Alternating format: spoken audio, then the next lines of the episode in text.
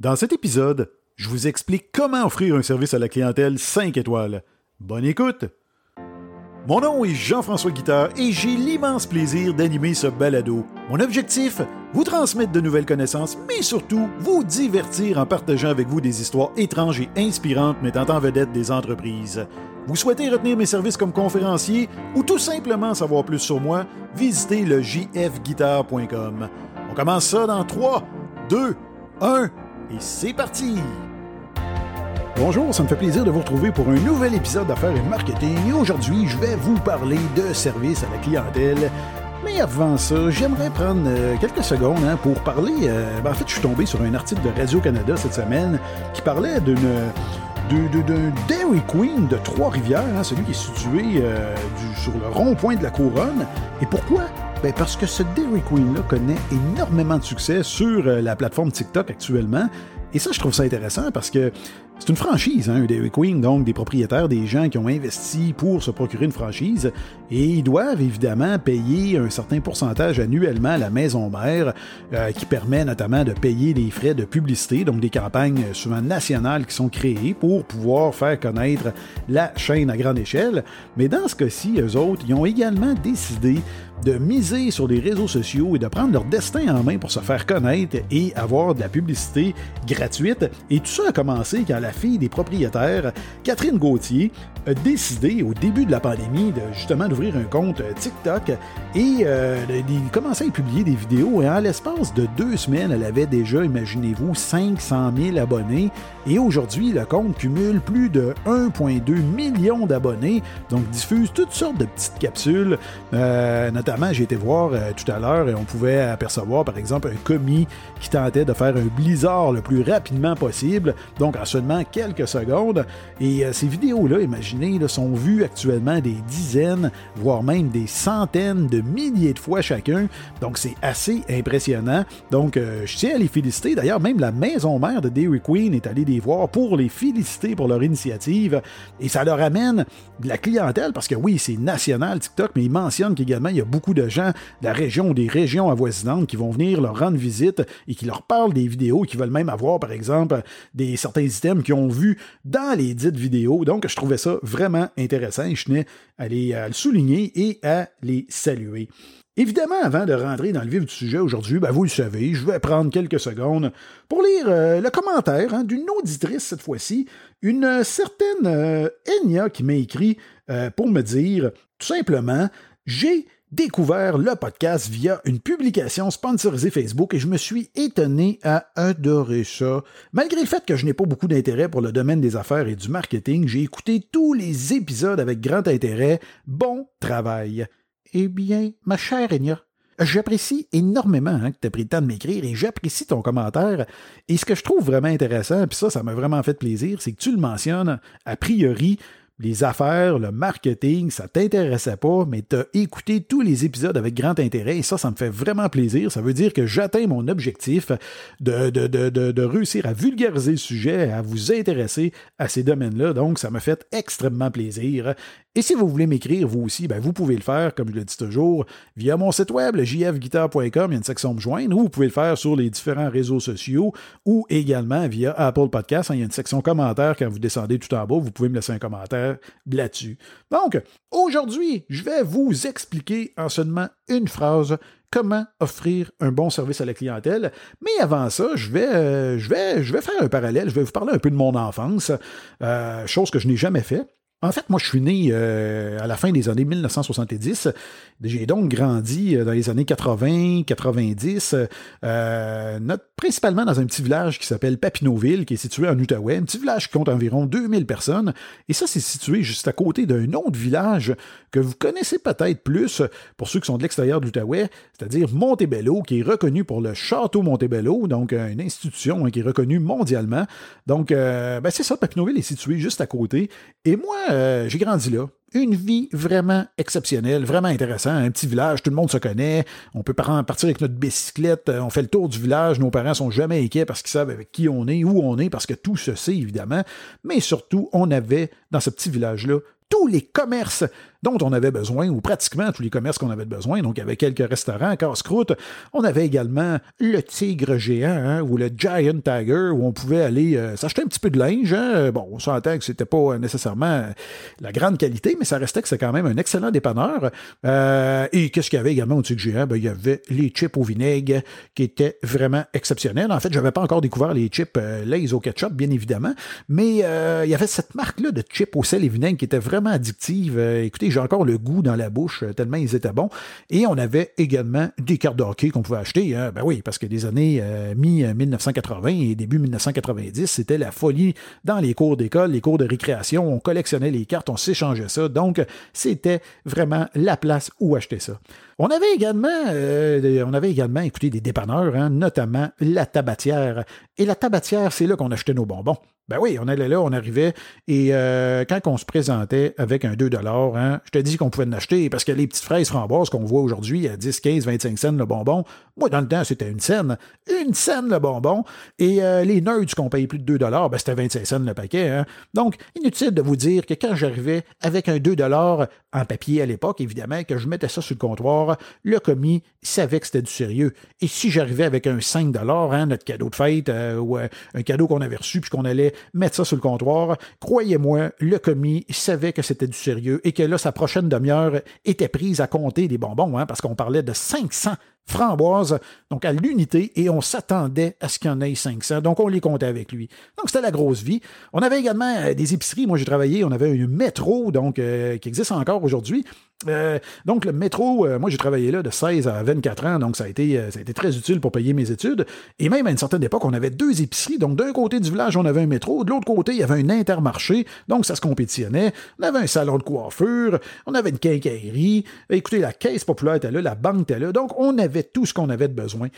Mais deux fois par année, pas une, pas plus, hein, deux fois par année, on partait puis on montait en ville avec nos parents. Ça, en ville, ça veut dire qu'on allait à Gatineau, hein, qui était environ à 45 minutes de mon village. Donc, on embarquait dans la voiture familiale et là, c'était toute une aventure parce qu'on se dirigeait à Gatineau une fois avant la rentrée scolaire parce qu'il fallait acheter nos, euh, évidemment des, certains vêtements et également tous nos effets scolaires et une autre fois à Noël, bien évidemment pour les cadeaux de Noël. Et il y a une place qu'il fallait absolument aller, c'est distribution consommateur. Hein? Les gens de mon âge, hein, qui ont à peu près 40 ans, vous allez vous souvenir de ce magasin-là, où on allait, c'était la place. Hein? On recevait le catalogue à peu près en même temps que le catalogue euh, Sears de Noël, mais euh, celui-là, je ne sais pas pourquoi, il y avait quelque chose de particulier, il y avait beaucoup d'électronique dedans, il était très bien fait, donc on attendait le catalogue distribution consommateur, et là, on faisait notre liste. Hein. Plusieurs semaines avant Noël, on encerclait ce qu'on voulait, et tout enfant de mon âge, il y a deux choses qu'on voulait particulièrement, c'est-à-dire le Walkman Sony mais pas n'importe lequel, hein? Le jaune, celui qu'on pouvait mettre les cassettes dedans. Moi, je l'ai encore. J'ai eu la chance de le recevoir à Noël et j'ai encore mon fameux Walkman jaune de marque Sony. Et un autre item qu'on voulait tous avoir, c'est la fameuse montre Casio, c'est-à-dire la montre calculatrice. Ça, c'était une révolution pour l'époque. Écoutez, on avait une montre et là, tu pouvais arriver dans la classe. On rêvait tous d'arriver en classe avec notre montre et de pouvoir tricher pendant notre cours de mathématiques parce qu'on avait la calculatrice qu'on pouvait utiliser subtilement. Donc, c'était quelque chose, et malheureusement, je n'ai jamais réussi à mettre la main sur cette fameuse montre-là, mais j'en rêve encore de temps en temps. Donc, on montait deux fois par année, et là, évidemment, ben, tant qu'à monter en ville, ben, on arrêtait, euh, on arrêtait à quelques places, hein. on arrêtait des fois au McDonald's, hein, donc on pouvait se payer une traite une fois ou deux par année à ce niveau-là, mais c'était tout. Mais en 1994, c'est passé quelque chose. Quelque chose de terrible s'est passé, que personne n'attendait, en fait. Euh, et pas juste euh, quelque chose qui est arrivé pour mon village, hein, quelque chose qui, qui, a impacté tout le Québec et même tout le pays, tout le Canada. Et c'est l'arrivée de Walmart. Hein. Je, vous ai parlé de ça, je vous ai raconté l'histoire de Sam Walton, hein, le fondateur de Walmart, dans un épisode précédent. Donc, vous vous rappelez, pour ceux qui l'ont écouté, euh, que je vous disais que c'était la folie. Donc, euh, plusieurs entrepreneurs s'organisaient des groupes pour aller aux États-Unis pour essayer de comprendre c'était quoi ça Walmart. Et euh, bon, à la bourse, plusieurs de nos entreprises qui, qui, étaient en, pleine dégringolade, qui perdaient des, des, des parts de marché importantes. Et c'était la folie. Mais pour le consommateur, c'était quand même une nouvelle intéressante parce que nous, ça nous amenait une nouveau commerce avec des milliers, même des dizaines de milliers de produits à bas prix. Donc, c'était intéressant. Donc là, ben, qu'est-ce qui se passait? C'est qu'au lieu d'aller deux fois par année en ville, ben, on y allait un peu plus souvent. Hein. Donc, on délaissait certains commerces de chez nous parce qu'on se dirigeait euh, pour aller là. On arrêtait chez Walmart. Et un an précédemment, en 1993, il y a eu l'arrivée également à Gatineau d'un Costco. Donc là, il y avait un Costco, un Walmart. Et là, on pouvait aller là. Donc, on pouvait aller faire euh, nos achats, on pouvait aller faire l'épicerie. Tant qu'à ça, on arrêtait les là-bas, on pouvait arrêter de manger là-bas. Donc, on y allait plus souvent, évidemment. Ça a eu un certain impact sur nos euh, villages et plusieurs commerces, évidemment. Et il y a une autre chose qui s'est passée en 1994. Je vous l'ai dit, c'était une année terrible. Donc, non seulement il y a eu Walmart, mais il y a également quelqu'un, un jeune, un gig aux États-Unis qui a lancé dans son garage à Seattle le projet Cadabra en 1994 il a rapidement changé de nom parce que Cadabra ressemblait trop au mot cadavre, donc son projet Cadabra est devenu Amazon. Donc Jeff Bezos a fondé Amazon en 1994, donc ça a pris plusieurs années avant qu'il réussisse à s'implanter. Évidemment, au tout début, il vendait seulement des livres, mais au fil du temps, on sait ce qui est devenu aujourd'hui, c'est qu'il vend une multitude de produits et ça n'arrête pas, c'est pratiquement rendu un monopole et c'est assez épeurant, donc très très difficile aujourd'hui pour plusieurs commerçants de pouvoir compétitionner avec tous ces grands-là qui sont venus s'implanter chez nous. Et maintenant avec le commerce en ligne, c'est encore plus difficile, mais il y a une façon encore où les entreprises peuvent se démarquer. Et c'est quoi? Ben, c'est en offrant un service à la clientèle hors pair.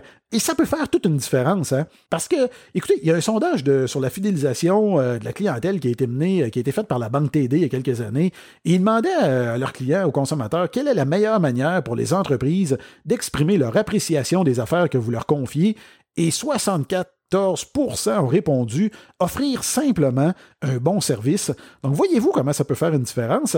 Et non seulement ça, mais il y en a 84% qui ont mentionné qu'une seule expérience pouvait favoriser ou détruire la relation. Donc, encore là, imaginez-vous, vous avez des clients, si vous recevez des plaintes qui ne sont pas satisfaits, ben, vous risquez de les perdre pour une seule et mauvaise expérience. Donc, vous n'aurez pas l'occasion de leur présenter un autre volet et vous allez les perdre. Et vice-versa, si vous offrez une bonne euh, expérience, ben, vous allez en faire des promoteurs et ils risquent de revenir. Et pour vous sensibiliser à l'importance du service à la clientèle, j'ai le goût de vous donner un exemple d'une entreprise hein, qui est Belle Canada, qui reçoit son lot de plaintes d'année en année. Et euh, ben, je suis allé voir dans le rapport euh, de, de, la Commission des plaintes relatives aux services de télécom, télévision, le rapport 2018-2019, Bell avait reçu 5879 plaintes. Donc en 2018-2019, ils ont réussi quand même à connaître une belle amélioration, il faut le mentionner. En 2020-2021, donc euh, deux ans plus tard, on passait de 5879 à 3517 plaintes. Et je dois le, je dois le, je dois le, le, dire, j'ai moi-même, j'ai eu plusieurs mauvaises expériences avec Bell il y a de cela environ plus d'une quinzaine d'années, et ça avait été particulièrement difficile, et je m'étais juré que je ne retournerai plus jamais avec eux, et ça a duré 15 ans. dernièrement, j'ai décidé de leur donner une chance et de m'essayer. Je vous dis, j'y allais de reculons, mais je dois mentionner que j'ai été quand même jusqu'à maintenant. Je suis agréablement surpris de leur service à la clientèle. Tout va très bien et ça commence à me réconcilier avec l'entreprise et je trouve ça intéressant. Je suis content de voir qu'ils font des efforts en ce sens-là. Mais revenons aux 3517 plaintes qu'ils ont reçues en 2020-2021. Qu'est-ce que ça veut dire, ça? Ben, j'ai décidé de faire un petit calcul euh, pour vous démontrer tout ce que ça peut représenter. On sait que 96% des clients insatisfaits ne portent pas plainte. Ça, ça veut dire que chaque plainte reçue correspond à environ 25 clients. Donc, si on prend les 3517 plaintes de Bell et qu'on multiplie ça par 25 clients, techniquement, on sait très bien que Bell aurait dû recevoir 87 925 plaintes de clients insatisfaits. Donc, c'est quand même pas loin de 100 000 clients qui sont insatisfaits du service à la clientèle en 2020-2021.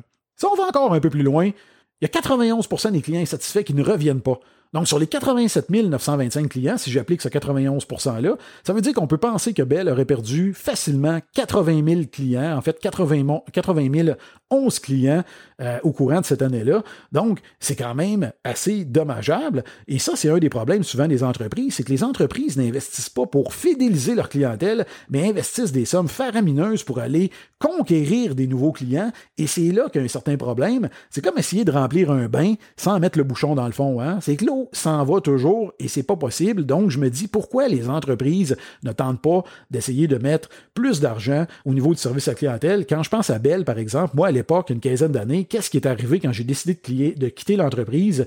Pendant des semaines et des semaines, j'ai reçu des lettres, vous nous manquez, à ma fête, j'ai reçu des crayons, des calepins. Donc, imaginez le coût que ça a coûté de voir, de m'avoir perdu versus si on aurait pris soin de moi ça aurait pu faire toute une différence. Et actuellement, comme je le mentionne, c'est ce que je vois de Belle, euh, une très très grande amélioration et je tiens à le répéter. Donc si je poursuis encore mon, mon, petit, euh, mon petit sondage, je vous ai parlé que Belle aurait pu potentiellement perdre 91, 80 000 11 clients lors de la dernière année. Mais non seulement ça, mais ce qu'on sait également, c'est qu'un client satisfait en par la moyenne à 13 personnes.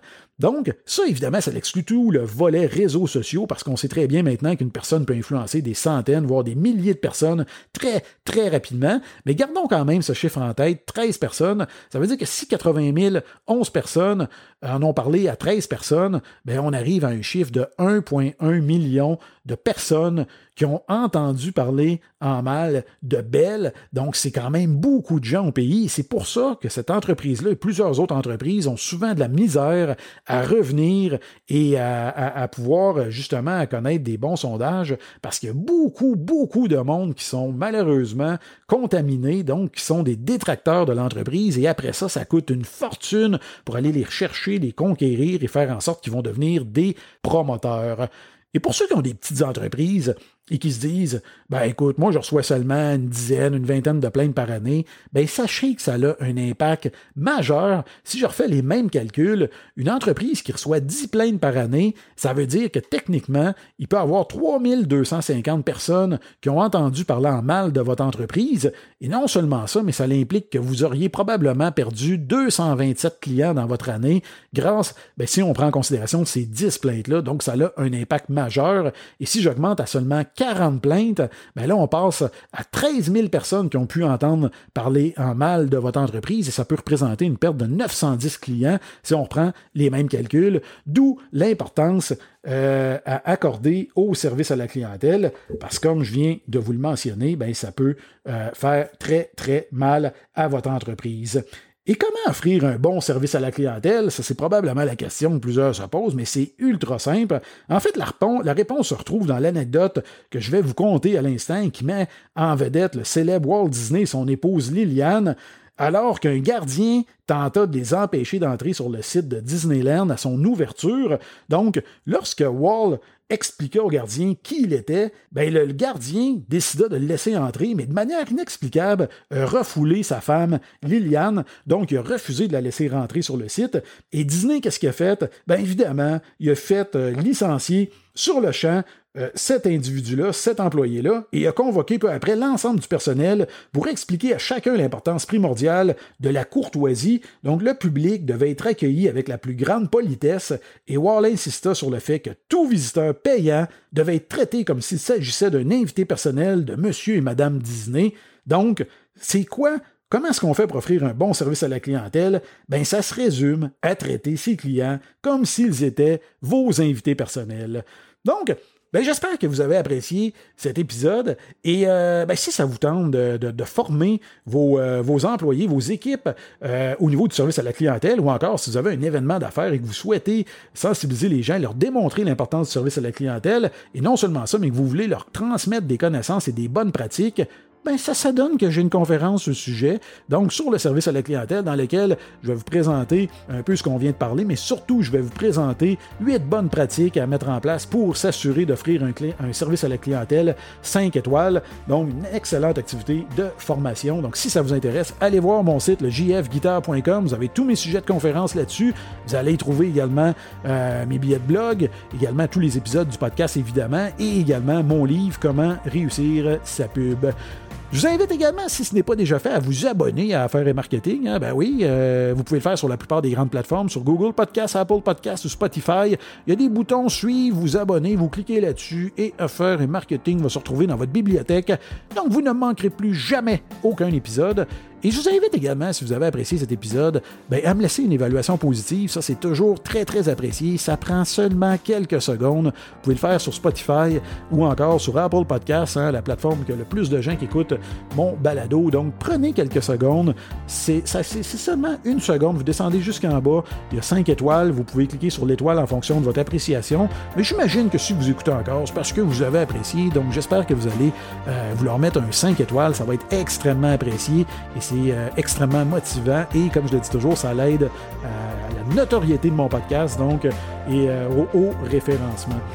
Je vous invite également, si, vous voulez aller encore plus loin, vous pouvez me laisser un commentaire, comme euh, Eliane l'a fait, euh, le commentaire que je vous ai lu au début. Donc, vous pouvez me laisser un commentaire en m'écrivant sur mon site, en passant par mon site jfguitar.com, il y a une section Me joindre, ou encore sur les réseaux sociaux. Hein. je, suis, euh, je suis présent sur LinkedIn, sur Facebook, sur Twitter, ou également, bien évidemment, sur Apple Podcasts. Vous pouvez laisser un commentaire et ça va me faire plaisir de le lire en nombre dans un épisode futur. Bien, sur ce, je vous, euh, je vous remercie infiniment de me suivre, d'être au poste euh, à chaque épisode, et je vous dis à très bientôt.